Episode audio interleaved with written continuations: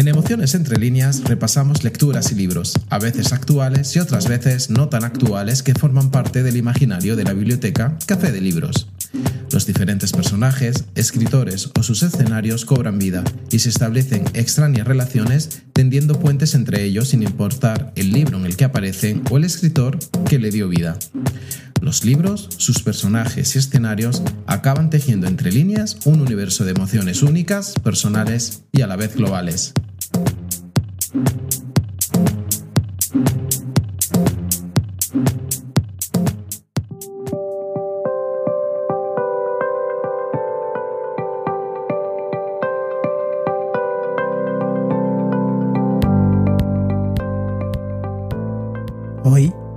Emociones entre líneas, recetas emocionantes.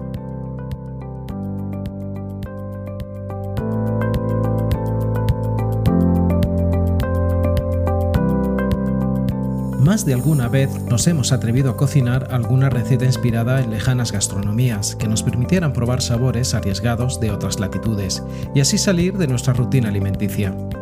A todos, en algún momento de nuestra vida, nos encanta saborear nuevas emociones, y es que el mundo de la cocina, el arte de comer bien y la magia de las lecturas y los libros nos han permitido desarrollar una mirada cultural hacia la gastronomía propia de cada lugar. Un refrán italiano nos dice que los años, amores y copas de vino no se deben contar nunca, y en la biblioteca Café de Libros añadimos a esa lista los libros y las lecturas. Creemos, sin temor a equivocarnos, que todos practicamos en mayor o menor intensidad el hedonismo literario, esto es, el placer que satisface el intelecto y el estómago, la combinación perfecta para lectores y varitas. En los últimos años se ha desarrollado con enorme vigorosidad la narrativa gastronómica, aderezada por las alquimias culinarias que se nutren de las emociones de sus personajes, y caracterizada por cocineros como protagonistas, biográficas o ficticias, historias con la cocina como escenario principal, aventuras donde la gastronomía juega un papel protagonista e incluso obras literarias que incluyen en sus páginas las recetas de los platos que aparecen en ellas. En el paseo literario que estamos por iniciar, hay un denominador común que estamos seguros es reflejo de los últimos cambios sociales. Ese lugar determinado al rol sumiso de la mujer como es la cocina, en nuestro recorrido libresco se transforma en un espacio de creación y de arte culinario, en el que las protagonistas féminas expresan su desafío a las convenciones y tradiciones que las minimizan. Mujeres protagonistas que revelan su verdadera identidad a través de la alquimia culinaria. En el pod del día de hoy, Recetas Emocionantes, visitaremos recetarios culinarios que despertarán nuestros más intensos deseos íntimos. Nos deleitaremos con la cocina tradicional mexicana, sazonada con sentimientos y estados de ánimo, saborearemos historias en la que la sencilla receta del menú de un café será el articulador de toda la narrativa y disfrutaremos recetarios con mucha historia y otros que transforman los platos más apetecibles en terribles armas asesinas. Iniciemos este idílico paseo por algunos escenarios narrativos de maridaje perfecto entre literatura y gastronomía, que son los protagonistas o desempeñan un papel preponderante en las historias narradas, como siempre desde las lecturas que forman parte del imaginario de la biblioteca. Café de Libros.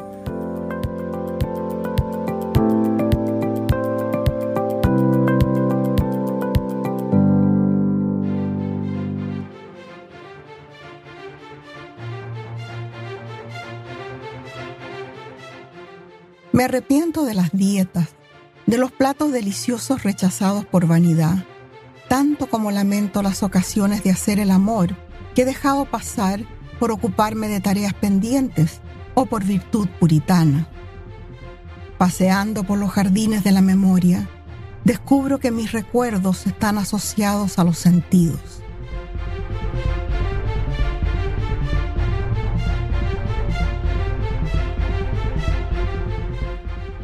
Lo que acaban de escuchar es un fragmento del audiolibro de la novela con la que iniciamos nuestro paseo literario, narrado por la propia escritora.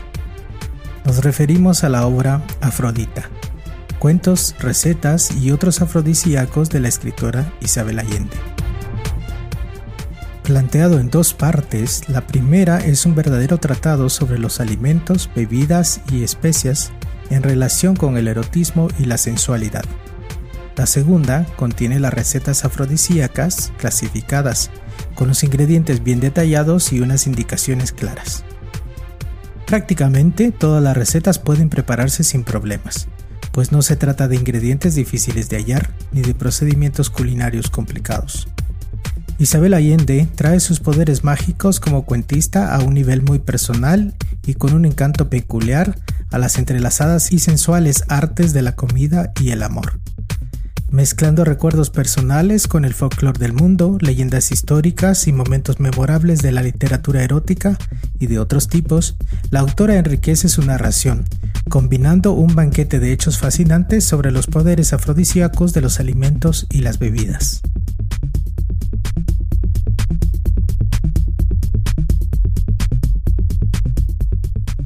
Isabel Angélica Allende Llona nació en 1942. Es una escritora chilena con nacionalidad estadounidense, de ascendencia hispano-portuguesa y nacida en Perú. Sus obras han sido traducidas a 42 idiomas y es considerada como la escritora viva más leída del mundo de la lengua española. Fue en el exilio donde escribió su primera novela, la Casa de los Espíritus en 1982 y desde ese entonces ha publicado títulos de Amor y Sombra, Eva Luna, El Plan Infinito, Paula, Inés del Alma Mía, El Amante Japonés, Más Allá del Invierno, Largo Pétalo de Mar, Mujeres del Alma Mía, entre otros. Vale la pena mencionar que esta autora ya fue referenciada en el pod Mundos Inventados entre líneas. En Afrodita, cuentos, recetas y otros afrodisíacos se ofrecen sugerencias para atraer a un amante, encender el ardor sexual, prolongar el acto sexual o reactivar la decadente virilidad. La misma autora expresa en su dedicatoria inicial que ofrece estas divagaciones eróticas a los amantes juguetones y a los hombres asustados y a las mujeres melancólicas. Pues bien, esta dedicatoria es el indicio que nos lleva a la próxima lectura. Esta trata acerca de la vida de una mujer melancólica, sus amoríos con un hombre asustado y su relación con la familia. Es a través de estas recetas típicas mexicanas de la época donde se ambienta su vida como una especial forma de manifestar sus anhelos, sus opiniones de escape y revelamiento, contra esos patrones convencionales de vida asignados a la mujer. Conozcamos una novela en la que la cocina se constituye en un espacio de vida personal de la protagonista que abre una vertiente mágica culinaria para el despliegue de su identidad.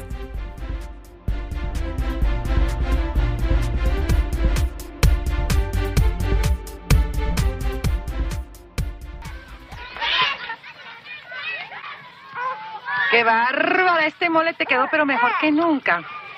¿Me tienes que dar la receta? Eh? Sí, cómo no. Pero el secreto está en que cuando lo cocine, lo haga con mucho amor. No, si al cabo yo me chupo el dedo, mira. Me preocupa que un día mi hija Rosaura pueda necesitar un médico y no lo podamos traer, como el día en que dio a luz. Creo que lo más conveniente sería que en cuanto tenga más fuerzas, se vaya junto con su esposo y su hijito a vivir a San Antonio, Texas.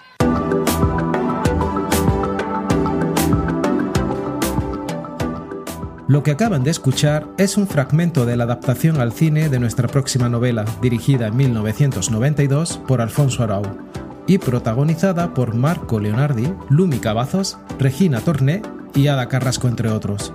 Nos referimos a la novela Como agua para chocolate de Laura Esquivel. Bajo la apariencia de un folletín por entregas y encabezando cada capítulo con una receta, esta historia mágica convierte la gastronomía en un código de sensualidad, cargado de penetrantes aromas y de colores deslumbrantes. Tita es la hija pequeña, vive en un rancho con sus hermanas y sus sirvientas y pese a saberse condenada a no poder gozar del amor por tener que hacerse cargo de su madre, no renunciará a Pedro. Él también la ama, pero se casará con su hermana Rosaura para poder seguir cerca de ella. Tita se refugia en la cocina y se entrega a la elaboración de platos mágicos, capaces de transformar las emociones y el comportamiento de quienes lo prueban, a la espera de que su trágico destino se cumpla. La historia está ambientada en Piedras Negras, Coahuila, México, a principios del siglo XX, situada en la época de la Revolución Mexicana. El nacimiento de una mujer llamada Tita de la Garza será la prueba de un infortunio preestablecido por el destino, que marca la tradición de unas normas sociales fuertemente arraigadas en esa época de la historia mexicana. El núcleo familiar lo conforman mamá Elena la Garza y sus tres hijas, Gertrudis, Rosaura y la propia Tita.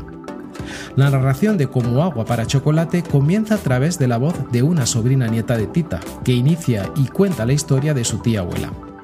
Para Tita, al igual que para todas las hijas últimas mexicanas, le corresponde ser la continuadora de un severo legado de normas sociales respecto a la mujer, que se reproduce sobremanera con las últimas hijas nacidas en un grupo familiar. Como agua para chocolate es una cruda historia de amor que encuentra en la cocina tradicional mexicana la defensa de una particular diferenciación del poder femenino. Como una forma de personificar la obra, la autora la dividió en 12 capítulos, dándole no solo el nombre a cada sección con los meses del año, sino que cada uno lleva también el nombre de una receta de la comida típica mexicana.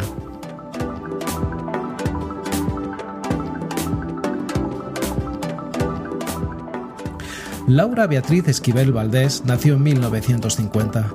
Es una escritora y política mexicana. Entre otras obras que ha escrito podemos mencionar La ley del amor, Íntimas suculencias, Estrellita marinera y Malinche, entre otras. En 1994 le otorgaron el premio AB, American Bookseller Book of the Year, galardón que por primera vez fue concedido a una escritora extranjera. En esta novela, Tita aprendió que los ingredientes no son lo más importante para cocinar un buen plato, sino todo el amor con que seas capaz de hacerlo. Su tristeza, su alegría, su deseo o su dolor a la hora de prepararlos contagiaban irremediablemente a todo aquel que los probaba. Pues bien, la figura protagonista de Tita es el indicio para continuar nuestro paseo literario y llegar a nuestra próxima lectura. En ella encontraremos otra mujer de mediana edad que vive una existencia gris, acomplejada y totalmente frustrada con todo lo que le rodea. Sin embargo, la manera de ver el mundo que tiene otra persona le va a ayudar a cambiar su personalidad deprimida. Y el café del pueblo, célebre por la receta de uno de sus platos del menú, será el articulador de toda la narrativa.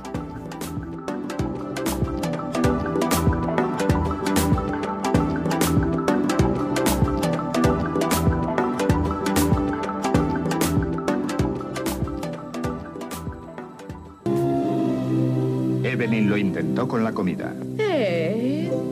Perdona, cariño, el partido está terminando. Solo quiero ver un poco. Lo intentó con el romanticismo. Si ahora llevara puesto un vestido de celofán, ¿seguirías mirando el partido de béisbol? No, cariño, iría a internarte en un manicomio. ¿Sabes lo que necesitamos en realidad? En lugar de estas bobadas, es una clase de formación radical para mujeres sureñas. Yo estaba esperando ese sitio. Lo siento, señora, somos más jóvenes y más rápidas. Entonces, ¡Eh! conoció a una nueva amiga. Eh, soy la señora de Clio Threadgood, una viuda de 82 años. Una buena amiga. Escondo chocolatinas por toda la casa. Una chocolatina no hace daño a nadie. Una no, pero 10 u 11. Que le dio algunos consejos Necesitas hormonas. y le contó una historia que había empezado hacía mucho tiempo. ¿El nombre de Iggy Threadgood le suena?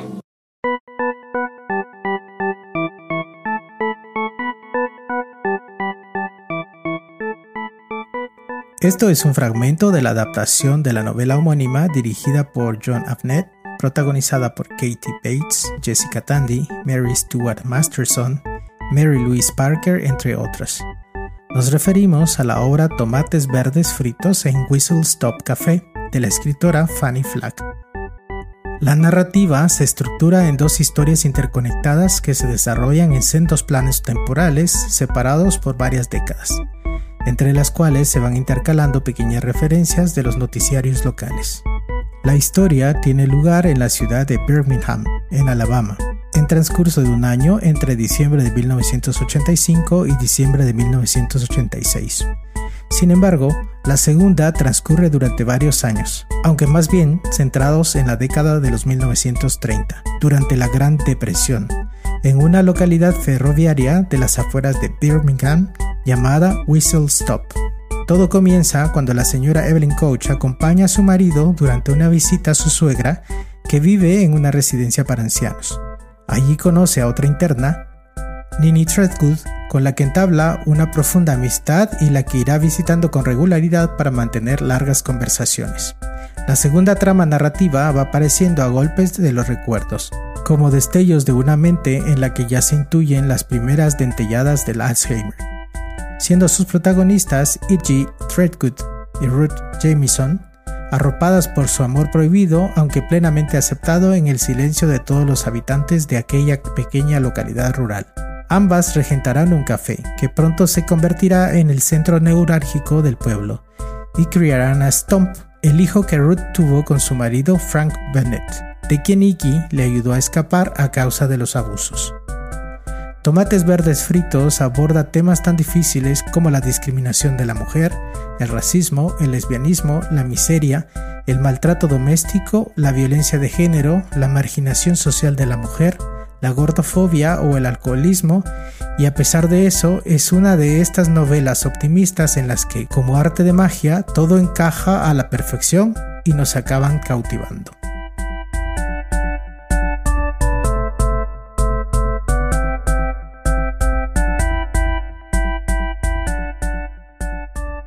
Fanny Flagg nació en 1944. Es una actriz y escritora norteamericana. Empezó a escribir y producir programas de televisión a los 19 años, destacando posteriormente como actriz, escritora de televisión, cine y teatro. Entre otras novelas podemos mencionar Bienvenida a este mundo, Pequeña Daisy Faye y El hombre de los milagros y Me muero por ir al cielo. El Whistle Stop Café se basa libremente en el Irondale Café en Irondale, Alabama, un suburbio cerca del lugar de nacimiento de Flagg. El café fue comprado por la tía de Flagg, Bess Fonterberry, en 1932 y dirigido por ella y dos amigos durante cuatro décadas. Todavía está en funcionamiento y al igual que el café ficticio es conocido por sus tomates verdes fritos.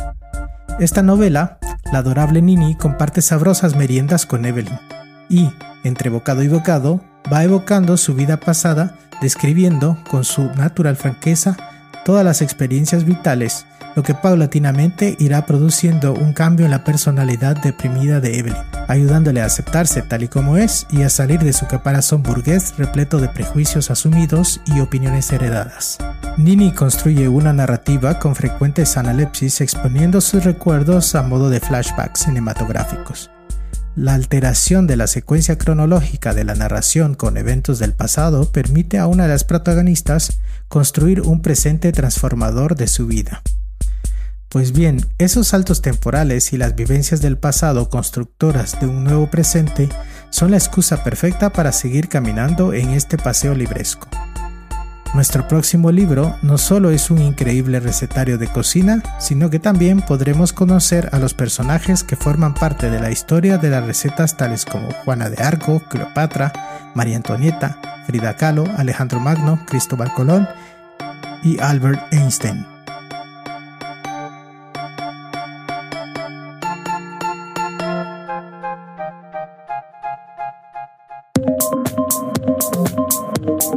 Esto es Emociones entre líneas, el canal pod de la biblioteca Café de Libros.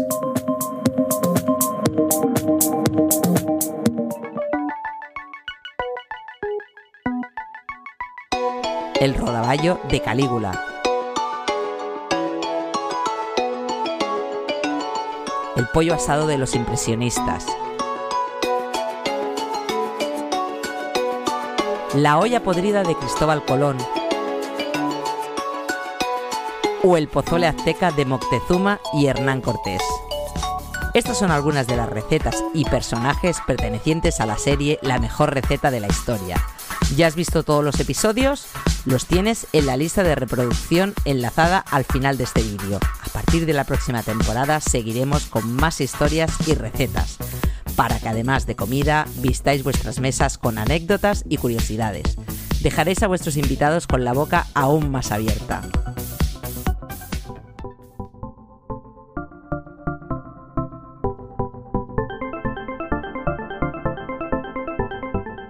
Lo que acaban de escuchar es a la autora de nuestra siguiente lectura, creadora del exitoso canal de YouTube Las Recetas de MJ.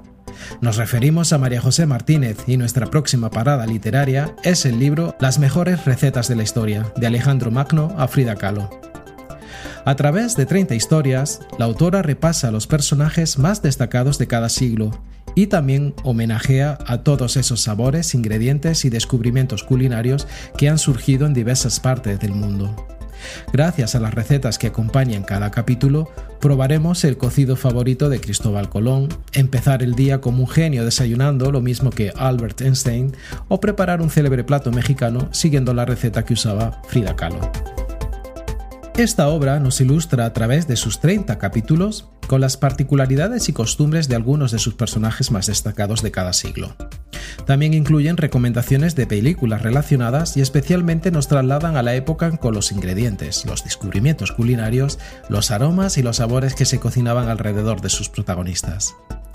Entre otras recetas podremos encontrar la del queso feta casero que nos traslada a la antigua Grecia y a conocer un poco más de Alejandro Magno, el salmón ahumado de Eric el Rojo y los vikingos, el turnedor Rossini en homenaje a Mozart y Beethoven, los huevos fritos con champiñones espinacas en el capítulo de Albert Einstein, el mole poblano que aprendió a cocinar Frida Kahlo para su esposo, el ilustre pintor y muralista Diego Rivera, y el pollo lamarengo que rinde tributo a las grandes gestas militares de Napoleón. María José Martínez y Víctor García crearon en noviembre del año 2010 el blog Las Recetas de MJ, como un espacio sin pretensiones, donde albergar recetas y experiencias gastronómicas. Año y medio después dieron el salto a YouTube. Desde entonces, más de un millón y medio de personas se han suscrito al canal y los contenidos se han enriquecido y diversificado recetas, viajes, restaurantes, cultura y series como La mejor receta de la historia y La comida en el cine. Las recetas de dichas series las prepara María José, mientras que Víctor se encarga de la parte histórica y la grabación de los vídeos. Ambos bucean el tiempo para compaginar historia y gastronomía. Y esta deliciosa combinación es nuestro indicio para llegar al fin del trayecto narrativo. En nuestra última parada literaria encontraremos el maridaje perfecto entre literatura y gastronomía. Conozcamos el recetario de una escritora que amaba la vida y las buenas cosas de esta y que además sabía transformar los platos más apetecibles en terribles armas asesinas.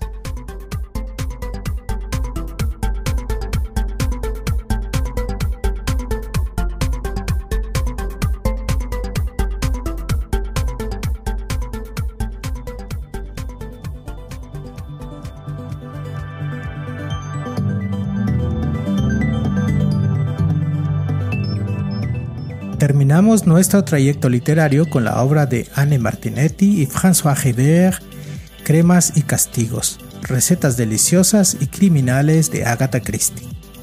En el imaginario de las 66 novelas de la Duquesa de la Muerte, la menor copa de coñac puede resultar fatal. El más banal sándwich de pepino puede bastar para mandar a cualquiera directamente al purgatorio. En este libro se recogen recetas de las más exquisitas de la cocina británica, desde los muffins a la mermelada de naranja, así como el arte del desayuno inglés y la ceremonia del té a la inglesa. En las novelas de Agatha Christie la comida siempre está presente.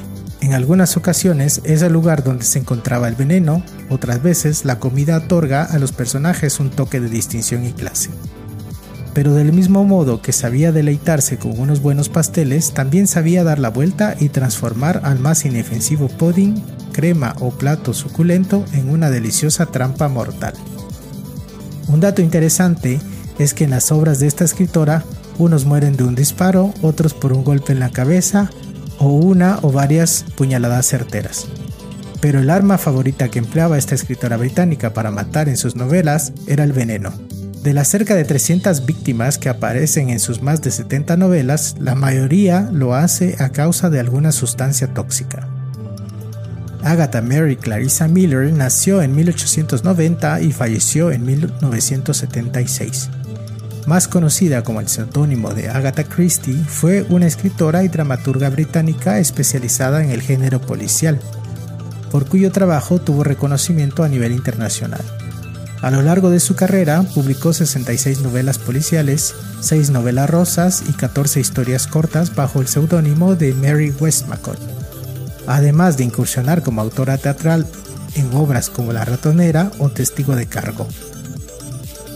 Nacida en una familia de clase media alta, recibió una educación privada hasta su adolescencia y estudió en diversos institutos de París. Mientras trabajaba como enfermera durante la Primera Guerra Mundial, escribió su primera novela, el misterioso caso de Styles en 1920, donde introdujo por primera vez el personaje del detective Hércules Poirot. Su aparición fue continuada por la de Miss Marple, Tommy y Twopence Beresford.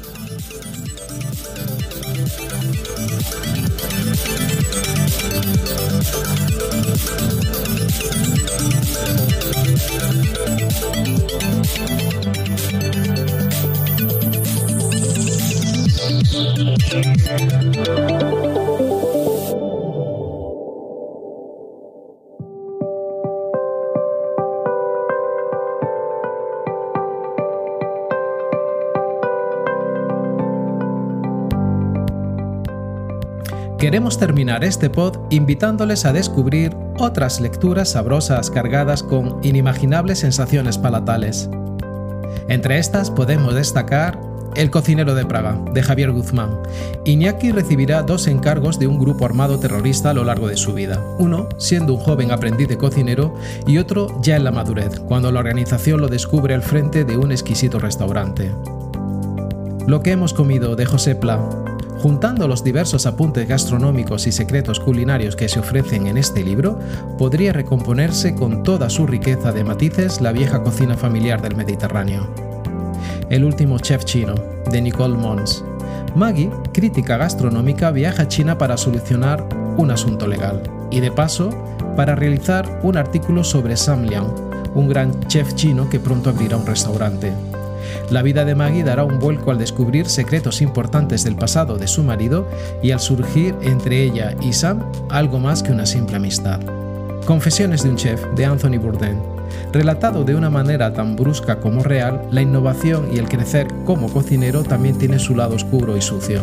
Sin pelos en la lengua, el cocinero más salvaje y locuaz cuenta sus aventuras entre los fogones con una sinceridad aplastante. Calor, de Bill Buford, cuando el escritor de esta novela quiso saber más sobre un personaje como Mario Batali, un exuberante cocinero, no se imaginó nunca que acabaría entre los fogones de su cocina.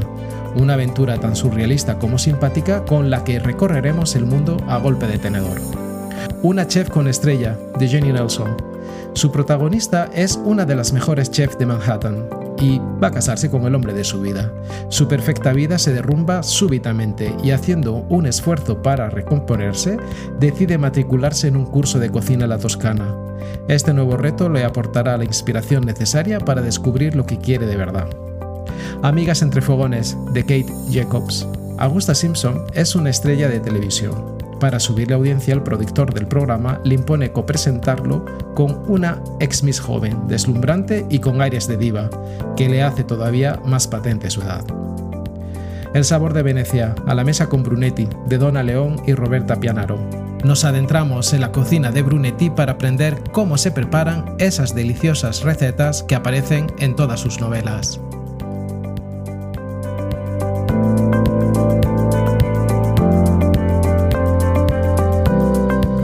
Antes de terminar, hagamos un recorrido de otras narrativas solamente aptas para almas ibaritas, entre las que podemos mencionar Café Karnak de Nakib Mahfouz, publicada por Martínez Roca en 2000, Los siete aromas del mundo de Alfred Bosch, publicado por Planeta en 2004, El festín de Babette de Isaac Dinesen, publicado por Nórdica en 2005, El cocinero del Dux de Ellen Newmark, publicado por Planeta en 2010, Rapsodia Gourmet de Muriel Barbary, publicado por Sex Barral en 2010. Recetas y Confidencias de Anne Perlman, publicado por Planeta en 2010. La tienda de los paraguas de Ellen Hildebrand, publicado por Martínez Roca en 2011. Los invitados de la princesa de Fernando Sabater, publicado por Espasa Libros en 2013. Deseo de chocolate de Care Santos, publicado por Planeta en 2014. Los sabores del Greco, un viaje culinario por el Mediterráneo del Greco, de Luis Jacinto García Gómez, publicado por TREA en 2017. Pan de limón con semillas de amapola, de Cristina Campos, publicado por Planeta en 2018.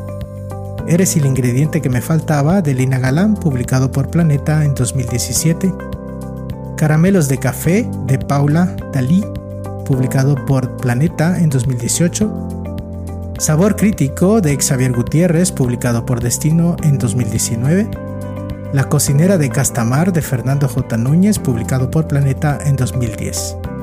Entre otros libros y lecturas cuyas tramas destilan emociones entre fogones.